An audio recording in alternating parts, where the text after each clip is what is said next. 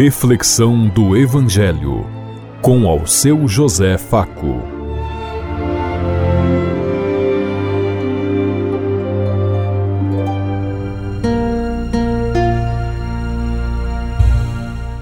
Paz bem a todos os ouvintes da Rádio Construtiva e todas as emissoras em sintonia conosco e o povo que nos ouve. Queremos levar até você uma mensagem de amor através da palavra de Jesus Cristo, hoje no Evangelho de Mateus, capítulo 18, versículo 21 a 35. Que a graça e a paz de Deus Pai, Deus Filho, Deus e Espírito Santo nos ilumine nesse dia e seja uma boa notícia para todos.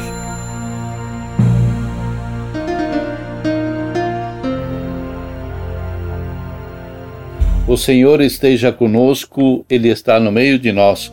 Proclamação do Evangelho de Jesus Cristo, narrado por São Mateus. Glória a vós, Senhor. Naquele tempo, Pedro aproximou-se de Jesus, fez-lhes esta pergunta: Senhor, quantas vezes devo perdoar o meu irmão se ele continuar a ofender-me? Até sete vezes? Jesus respondeu: Não até sete, mas até setenta vezes sete. Por isso, o reino dos céus pode comparar-se a um rei que decidiu arrumar as contas com os seus administradores. Quando começou a conferir as dívidas, trouxeram-lhe um que lhe devia milhares de contos. Como esse administrador não tinha aquela quantidade, o rei deu ordens para que ele, a mulher e os filhos e tudo quanto tinha fosse vendido para pagar a dívida.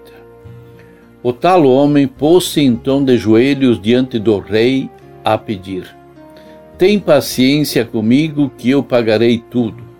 O teve tanta pena dele que lhe perdoou a dívida e o deixou ir embora em liberdade. Mas quando este mesmo homem ia a sair, encontrou um colega que lhe devia umas centenas de escudos. Deixou deitou-lhes as mãos ao pescoço, começou a afogá-lo e dizia: Paga-me o que me deves. O companheiro lançou-se aos pés e suplicou: Tem paciência comigo que eu pagarei tudo. Mas o outro não quis esperar. Pelo contrário, mandou meter o companheiro na cadeia até que pagasse a dívida. Quando os outros colegas vieram e que se tinha passado, ficaram muito tristes e foram contar tudo ao rei. Então o rei mandou chamar esse administrador e disse-lhe: Seu malvado, eu perdoei-lhe a dívida toda porque me pediste. Não devias tu ter pena do teu companheiro como eu tive pena de ti? E ficou tão zangado com ele que o meteu na prisão para ser castigado até pagar tudo quanto devia. Assim também vos há de tratar o meu Pai do céu, se cada um de vocês não perdoar aboamente aos seus irmãos. Palavra da salvação. Glória a vós, Senhor.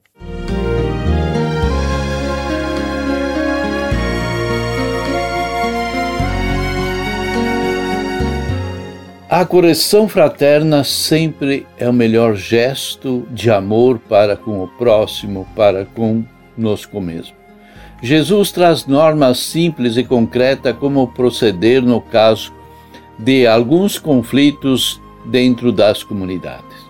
Se um irmão ou uma irmã pecar, isso é, se tiver um comportamento não de acordo com a vida da comunidade, não se deve logo denunciá-lo e condená-lo. Primeiro procure conversar a sós. Procure saber os motivos e as razões de tudo isto. Se não der resultado, leve mais duas ou três pessoas da comunidade preparadas e capacitadas e busquem até o último recurso para conquistar aquela pessoa. Só em caso extremo deve levar os problemas para a comunidade toda.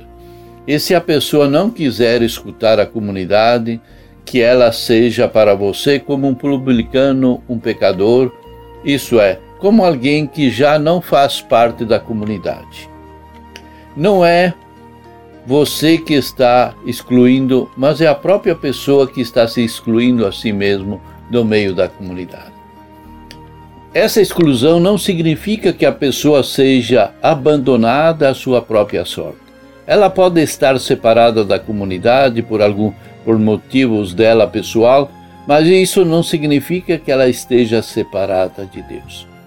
Caso a conversa da comunidade não der resultado, as pessoas não quiserem entregá-la na vida da comunidade, resta o último recurso de rezar junto ao Pai para conseguir a reconciliação e, quem sabe, um dia ela volte atrás. E Jesus garante que o Pai vai ouvir e atender esses pedidos. A presença de Jesus na comunidade é a certeza da nossa vida, o motivo da certeza de ser ouvido é a promessa de Jesus, que diz: Onde dois ou três estiverem reunidos em meu nome, eu estarei no meio deles. Jesus diz a ele e ao centro, é o eixo da comunidade como tal, junto com as comunidades estará rezando ao Pai para que conceda os dons do retorno dos irmãos e das irmãs que foram excluídas ou se afastaram da comunidade.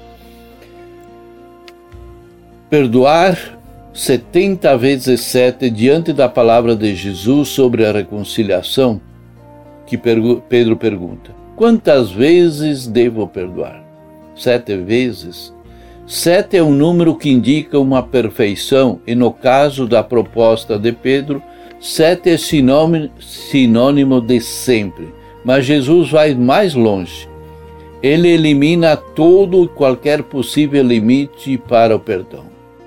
Não te digo até sete, mas até setenta vezes sete, pois não há proporção entre o amor de Deus para conosco e o nosso amor para com os nossos irmãos. Jesus conta a parábola para esclarecer a sua resposta a Pedro. E ele diz claramente que é, uma pessoa devia 164 talentos de ouro isso era uma quantia absurda, impossível que a pessoa conseguisse eh, pagar durante a vida toda. Não existia meio de comparação entre os dois, mesmo que o devedor, junto com a mulher e com os filhos, fossem trabalhar a vida inteira, jamais seriam capazes de pagar tudo. Então, esse é o amor de Deus que perdoa além de todo limite, além de todas as coisas e por isso nós devemos imitar Jesus e não fazer com, como aquele outro que devia apenas algumas gramas de ouro ao seu colega e o fez, forçou a pagar tudo com sofrimento, com dor e com amargura. A sociedade no Império Romano era dura e sem coração, sem espaço para os pequenos, para os pobres, para os marginalizados. Esses buscavam abrigo no coração e não o encontravam. A sinagoga também era exigente e não oferecia um lugar para eles, como muitas vezes nas nossas igrejas hoje, que os pobres, os fracos, os maltrapilhos se sentem excluídos e por isso não participam. Nas comunidades, o rigor de, da observância da lei era muito maior do que o amor e a misericórdia de Deus para com as pessoas. Em vez de a comunidade ser um espaço de acolhimento, tornava-se um lugar de condenação. Junto às palavras de Jesus nesse sermão da comunidade, Mateus quer iluminar a caminhada dos seguidores e seguidoras de Jesus para que as comunidades seja um espaço alternativo e solidário e fraterno onde todos possam caber. Você tem perdoado sempre? Você usa a misericórdia para com os seus amigos, para os seus companheiros?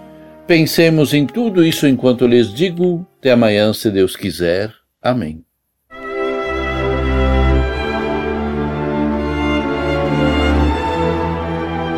Você ouviu Reflexão do Evangelho com ao seu José Faco.